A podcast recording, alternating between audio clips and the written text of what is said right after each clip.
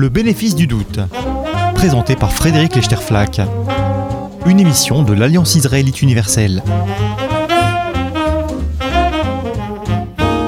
Bonjour à tous, Frédéric Lechterflack au micro pour un bénéfice du doute aujourd'hui consacré à la question de la valeur de la vie en éthique militaire avec Ariel Kolonomos. Ariel Kolonomos, bonjour. Bonjour. Vous êtes chercheur en sciences politiques, directeur de recherche au CNRS, professeur à Sciences Po Paris, et vous êtes spécialiste de l'éthique de la guerre et de la morale dans les relations internationales, un sujet sur lequel vous avez écrit plusieurs livres, dont l'un qui s'appelle précisément Morale des relations internationales. Je cite aussi Le pari de la guerre, guerre préventive, guerre juste, et la politique des oracles, raconter le futur aujourd'hui. Vous préparez, Ariel Kolonomos, un livre sur la question du prix de la vie, de la valeur de la vie en éthique de la guerre, et c'est sur cette question que nous allons euh, discuter ensemble, donc sur ce terrain de l'éthique militaire. Mais je voudrais ouvrir cette conversation par une, une question à la fois très simple et, très compliquée pour vous euh, qui en êtes euh, spécialiste. Qu'est-ce que c'est l'éthique de la guerre? De quoi on parle quand on parle d'éthique militaire? Alors, l'éthique de la guerre est un, domaine euh, qui est très vaste et qui recouvre l'ensemble des règles qui devraient s'appliquer euh, en temps de conflit. Il y a euh, principalement deux domaines dans cette éthique de la guerre. Le droit de déclarer la guerre. Quelles sont les règles qui devraient être suivies lorsque les guerres commencent, lorsqu'elles sont déclarées? Et lorsqu'un État euh, euh, éventuellement décide de répondre à, une attaque, et le droit dans la guerre, c'est-à-dire les règles qui devraient être appliquées une fois que la guerre a commencé, donc euh, lorsque les militaires combattent et aussi d'autres combattants qui ne sont pas nécessairement des, militaires. Cette ce, courant est très large parce que, euh, parce que tout simplement, euh, la première raison, c'est qu'il est là depuis très longtemps. Euh, historiquement, si on devait faire l'histoire, la, genèse de, l'éthique de la guerre, eh bien, il faudrait revenir aux, religions, qui ont été les, les, premières à édicter un certain nombre de principes. on, le trouve, on en trouve certains dans le judaïsme, dans l'islam également, et c'est surtout euh, dans euh, le, christianisme, euh, surtout à partir de, Thomas d'Aquin, et puis au cours du 19e siècle, avec un certain nombre d'auteurs protestants extrêmement importants, dont Grotius, que se développe véritablement un corps très très détaillé de, règles qui doivent s'appliquer euh, lorsque des personnes font usage de la force. Ces, règles-là, c'est là justement on peut faire le lien avec les religions, elles parlent d'intuitions morales qui sont assez, assez simples finalement. Euh, qu'est-ce que tu es justement? Euh, Tuer est un interdit, mais il y a un certain nombre de, de contextes où le meurtre pourrait être autorisé. Et c'est de cela qu'on parle quand on emploie ce terme de guerre juste. Exactement. La, guerre juste, c'est euh, être autorisé à utiliser la force et donc à tuer d'autres personnes. Et pour les religions, justement, c'est là une énigme, parce que tu ne tueras point, et, évidemment une règle qui est communément partagée. Et notamment pour des chrétiens, il s'agissait de résoudre cette, cette question. Comment euh, concilier euh, en tant que religieux, euh, l'obéissance à cette loi-là, c'est interdit, et en même temps pouvoir euh, combattre. Une des manières, alors c'est une règle parmi d'autres, mais elle est très importante, évidemment, une des manières de résoudre cette, cette énigme, c'est de dire que lorsque l'on tue dans la guerre, on se défend. Et donc l'intention première, c'est se défendre. Ce n'est pas de, ce n'est pas de tuer. Ça peut paraître un sophisme, on le trouve chez Thomas d'Aquin. Et euh, eh bien, mais c'est la seule manière. Euh, sinon, il s'agirait d'un meurtre et le meurtre est, et le meurtre est, interdit. Euh, la légitime défense, donc, est une raison de combattre. Donc, ça, se transpose dans le domaine du droit, notamment. Un État qui est attaqué a le droit de se défendre. C'est un droit fondamental du droit international et cet État-là n'a même pas besoin de demander l'autorisation aux Nations Unies. Sauf qu'il a le droit de se défendre, mais de manière proportionné. On emploie tout le temps cette expression aujourd'hui et en particulier à propos d'Israël. Alors, à propos d'Israël, qui est souvent sollicité quand on parle d'éthique militaire comme une espèce de, de laboratoire de la modernité en matière d'éthique de, la guerre. Pourquoi est-ce qu'Israël est, tellement euh, euh, utilisé comme un exemple ou comme un, cas euh, extrême de ces limites de l'éthique militaire? Alors voilà, là vous, euh, soulevez euh, une, une, question qui est, au cœur des débats euh, chez des juristes, chez des militaires, mais également parfois, il, faut leur, donner du travail, parfois chez des philosophes qui travaillent parfois dans l'armée, dans l'armée israélienne, il y a des, philosophes, ou en tout cas certains, quelques-uns, qui s'occupent d'éthique de la guerre. Et donc là, vous soulevez une question qui est très importante, très délicate et qui donne lieu à beaucoup de, controverses, qui est la question de la proportionnalité, c'est-à-dire, eh bien, euh, quel type de degré de violence on s'autorise euh, pour utiliser la force en situation de guerre? Et là, la règle de proportionnalité, euh, notamment la règle de proportionnalité dans la guerre, eh bien, c'est une règle qui vous exige de votre part de mettre en balance la valeur de l'avantage militaire que vous poursuivez dans la balance avec la valeur de la souffrance que vous allez occasionner, c'est-à-dire principalement le nombre de civils qui vont être tués, pas les militaires, les civils, et les dommages à leur propriété. Et c'est une équation impossible parce que euh, d'un point de vue logique, c'est-à-dire qu'elle peut être pratique. Elle peut être pratique parce que de cette manière-là, ça vous permet, eh bien, euh, de déclarer illégal et immoral l'usage de la bombe atomique pour défendre euh, une maison ça ne pourra pas être proportionnel, cet usage-là. Mais en même temps, cette règle est très problématique parce qu'elle fait s'agréger des, des, valeurs, les valeurs matérielles, l'avantage militaire, avec des valeurs de la vie humaine, et il n'y a pas de commune mesure entre ces deux valeurs. les pommes et les oranges. Comment on calcule le prix de la souffrance, puisque vous avez employé cette expression?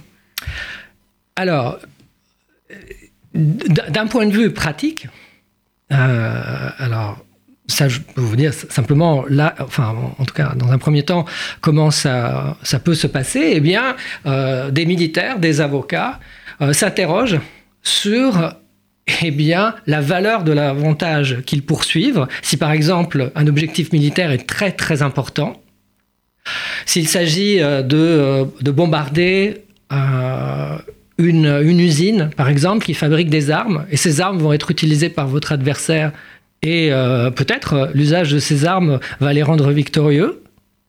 Et alors à ce moment-là, euh, et ça, c'est pas du tout de la fiction ou c'est pas c'est pas des, livres de rats de bibliothèque. Ce sont vraiment des cas que l'on peut trouver dans la réalité des, conflits armés. Des armées, souvent occidentales, parce qu'elles disposent de beaucoup de beaucoup de moyens, et aussi, elles sont soucieuses d'une certaine manière, jusqu'à un certain point, euh, de respecter euh, ces règles, tout en maximisant leurs intérêts. Eh bien, ces armées font l'estimation du nombre de civils qui seront tués. Et ensuite, ils se disent, mais voilà, est-ce qu'il est acceptable de tuer non intentionnellement plusieurs personnes parce que il faut poursuivre cet objectif militaire, c'est-à-dire poursuivre cet objectif militaire, va occasionner la mort qui n'est pas voulue de personnes qui sont là à, qui sont là à côté. C'est ça, la, c'est ça la proportionnalité. Vous voyez qu'évidemment, c'est éminemment subjectif parce que, eh bien, suivant euh, si vous êtes le premier concerné, c'est-à-dire euh, l'État qui veut poursuivre son avantage militaire, ou la société qui reçoit les bombes, ou bien un tiers, le point de vue, l'estimation sera différente. Et c'est la raison pour laquelle, très souvent, l'usage de la force est euh, critiqué au nom du défaut de proportionnalité. C'est ce qui arrive très souvent avec, euh, avec Israël. Et dans, l'exemple que vous avez donné, Ariel Colonomos, il y a une difficulté supplémentaire qui est que euh, quand on cherche à prévenir un dommage considéré comme très grand pour notre propre armée ou nos propres civils, on raisonne sur la valeur des vies futures qui seront préservées, contre l'évaluation de la valeur des souffrances réelles qui vont être causées dans l'immédiateté. Alors comment est-ce qu'on arbitre sur la valeur des vies présentes contre la valeur des vies futures, la valeur des vies des civils d'en face contre la valeur des vies de nos propres soldats? Comment est-ce qu'on fait ce genre de calcul? Alors... Et en particulier quand on est l'armée d'Israël qui a mmh. toujours à, considérer ce genre d'arbitrage. Alors le, euh, le, droit ne veut pas rentrer dans ce, dans ce, dans ce débat parce qu'il est trop compliqué. Le, ce que euh, le droit des conflits armés euh, dit, mais vous avez tout à fait raison de soulever cette question, c'est que finalement c'est l'avantage militaire qui doit être mis en balance avec la valeur des vies des personnes qui seront tuées au moment de, de la frappe. Mais là, évidemment, vous avez raison. Enfin, c'est d'un point de vue cette fois-ci euh, en éthique, enfin, on peut s'interroger aussi en dehors du droit sur cette question, qui est de se demander, mais voilà, euh, on, utilise la force en vue de euh, protéger la vie des personnes dont on est responsable. Et ces personnes, leur vie, eh bien, c'est leur vie, c'est leur vie future. C'est-à-dire, par exemple, oui, on est responsable d'eux, donc on veut leur assurer un, futur euh, qui serait euh, protégé euh, de la violence et des aléas des guerres, et donc, donc finalement préserver leur sécurité. Et en même temps, en faisant cela, vous tuez des personnes au temps présent. Et ça, c'est un dilemme que l'on trouve dans d'autres cas de figure. En matière d'environnement, par, par, exemple, faut-il privilégier la valeur des vies présentes euh, au regard des vies futures? C'est vrai que d'une certaine manière, eh bien, les, les, vies futures pourraient avoir une valeur moins importante que les vies, que les vies présentes. Nous sommes surtout responsables du présent. Et en tout cas, il y a un discount sur les vies futures, généralement. On a du mal à leur accorder de la valeur. On, doit leur accorder de la valeur, c'est toute la question de la justice entre les générations. Mais en même temps, euh, on peut se dire qu'on est en premier lieu responsable des personnes qui nous, euh, qui nous, entourent, parce qu'aussi, il y a beaucoup d'aléas autour eh bien, de la question de la présence des personnes dans le futur. On ne sait pas exactement combien de personnes il y a dans le futur. C'est pour ça qu'on on attribue en général cette décote de euh, de la valeur des vies futures. Mais pour ne pas rentrer dans ce, dans ce débat, le droit préfère justement dire, mais voilà, c'est une question d'avantage militaire, d'avantage militaire au temps présent par rapport à des valeurs de vie présente. Mais ça ne marche pas là non plus. Je suis désolé d'introduire toutes ces complexités, mais euh, ça ne marche pas tellement là non, euh, là non, plus parce que cet avantage militaire qui est recherché, par exemple en, en utilisant eh bien, l'arme aérienne, on veut détruire une base euh, où se trouvent euh, des militaires et où se trouvent aussi des armements. On peut dire que c'est un avantage militaire au temps présent, mais en fait cet avantage militaire, il est lié au futur de la guerre, c'est-à-dire qu'il est juste un élément dans la poursuite de la guerre dans le futur. Donc là aussi, il y a ce que, que j'appellerais une différence de temporalité. Et ce qui, cette différence de temporalité, elle induit donc d'attribuer des valeurs différentes au présent et au futur et rend encore plus compliqué le, euh, euh, calcul.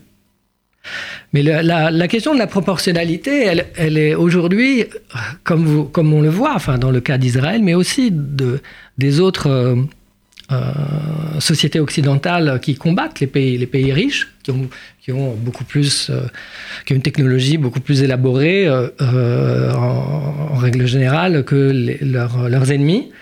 Eh bien, dans, dans ces pays-là, en Israël, en France, aux États-Unis, cette question de la proportionnalité est prise au sérieux et d'une certaine manière, les, les, seuils de tolérance eh bien, ces, seuils de tolérance sont plus bas, c'est-à-dire que on a tendance, je généralise pour faire vite, mais euh, il y a des différences, certes, mais tout de même, il y a un point commun qui est euh, finalement que l'on a une, euh, acceptation du nombre de morts civiles qui est plus faible que par le passé.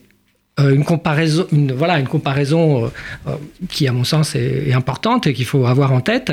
Les bombardements de Dresde et de Hambourg, qui avait été conduit par des alliés qui combattaient une guerre juste, du point de vue du droit de la guerre contre, contre les nazis. je pense qu'il y a peu de personnes qui diraient que la, guerre des Alliés contre les nazis était une guerre injuste. Eh bien, quand bien même cette guerre était, était, était juste, ces bombardements-là sont des crimes de guerre massifs à Dresde ou à, ou à Hambourg ou à Tokyo pour les, pour les Américains. Eh bien, aujourd'hui, euh, je pense qu'il serait tout à fait impensable qu'un État occidental ait recours à ce genre de tactique. Plus proche de nous, euh, le Vietnam, euh, par exemple, l'usage du napalm, euh, eh bien, aujourd'hui, aucun État occidental n'adopte ce genre de, tactique. Et cette valeur de la, vie des, civils qui peuvent être tués par des bombardements occidentaux, elle augmente. Je peux donner autre, un autre point de, comparaison. Pendant la, guerre d'Irak de 2003, conduite par les Américains, euh, les, soldats américains faisaient des estimations du nombre de civils qui seraient morts à la suite d'une frappe. Les frappes sont, beaucoup, en général, planifiées, enfin les frappes aériennes. Et euh, si le nombre de civils morts, la valeur estimée, enfin le nombre estimé de civils morts euh, était inférieur ou égal à 30, il n'avait pas besoin de demander une autorisation supplémentaire. Maintenant, ce seuil a changé. Maintenant, c'est dès qu'il y a des civils, dès que l'on pense qu'il y aura des civils morts, à ce moment-là, il faut revoir la procédure et faire en sorte pour que le nombre de civils soit égal à zéro. Vous voulez dire qu'aujourd'hui, dans notre manière de manier l'argument de la disproportion, on n'applique pas du tout les mêmes ratios que, dans les époques précédentes. En, vous écoutant, euh, Ariel Kolonomos, je pense à un exemple littéraire euh, célèbre de disproportion. Euh, c'est Dostoïevski dans Les Frères Karamazov qui dit, qui fait dire à son personnage Ivan Karamazov. Ivan Karamazov pose la question à son jeune frère si ça dépendait de toi d'acheter le bonheur et la paix de l'humanité tout entière, la rédemption du monde au prix des larmes d'un seul enfant sacrifié, est-ce que tu le ferais? Et Alyosha répond non, je ne le ferai pas. Autrement dit, il est extrêmement facile de mobiliser l'émotion pour euh, utiliser cet argument de la disproportion et discréditer tout usage de la force aujourd'hui. Oui, et euh, évidemment, la, la, souffrance des enfants est ce qui nous émeut le, plus. Euh, parce que, eh bien, euh, les enfants ne sont pas responsables du lieu où ils se trouvent, par exemple. Vous pouvez même dire que finalement, des civils qui, adultes qui meurent, eh bien, ces civils sont conscients du fait que leur vie est en danger. Parfois, ils n'ont absolument aucun, aucun choix mais tout de même, ils le savent. Un enfant ne le sait même, ne le sait même pas. Et puis, euh, tout simplement, psychologiquement, moralement, nous nous sommes habitués à, euh, éprouver des, sentiments plus forts face à la souffrance des enfants que, face à la, souffrance des, euh, des adultes. Et ce qui se passe aujourd'hui est D'une certaine manière, euh, bon, ça correspond un peu à ce que vous dites à propos de Dostoevsky, c'est que euh, justement, euh, ce sentiment d'empathie est décuplé parce qu'il y a les images. Et là, il y a des expériences de psychologie, de psychologie sociale qui, sont, qui sont faites et qui sont assez concluantes et qui montrent que finalement, lorsque l'on dit à une personne, voilà, regardez, 100 personnes vont, vont, vont mourir, simplement voilà, on leur donne le nombre, le chiffre 100. Et euh, ensuite, euh, on, leur, euh, on leur dit, voilà, une personne va mourir, et voilà la photo. Et voilà le nom de la personne. Voilà son histoire. Voilà. Ça, joue aussi. Voilà. Et la réaction d'indignation sera plus forte. Dans le cas de figure où, où la, le, le, témoin de la violence voit la personne qui va mourir, et alors même qu'elle éprouve moins d'indignation lorsque simplement on lui dit qu'il y en aura, qu'il y en aura 100. Et cette, euh, cette, cette, empathie, évidemment, encore plus forte lorsqu'il s'agit du visage d'un, d'un enfant. Alors on parle de, de, de, l'impact des images, on parle de l'impact des, des, récits, des histoires, des narratifs. Je voudrais introduire euh, un, autre, euh, un autre acteur, si vous le voulez bien, dans notre conversation, les séries, puisqu'Israël est un grand producteur de séries, et en particulier de séries sur la guerre, de séries sur l'éthique de la guerre et l'éthique militaire. On connaît Ratoufim, qui a inspiré la, célèbre série américaine Homeland. On connaît aussi bien aujourd'hui la série Fauda, qui a été diffusée sur Netflix. Et dans Fauda, euh, il y a précisément l'exemple de, euh, de cet usage proportionné, disproportionné euh, de la force, et en particulier l'utilisation d'un enfant à qui les unités israéliennes de Mistaravim vont mettre une ceinture explosive pour s'en servir comme une, monnaie d'échange. Comment est-ce que les séries israéliennes agissent dans cette espèce de, de, de guerre de légitimité euh, en lien avec les images?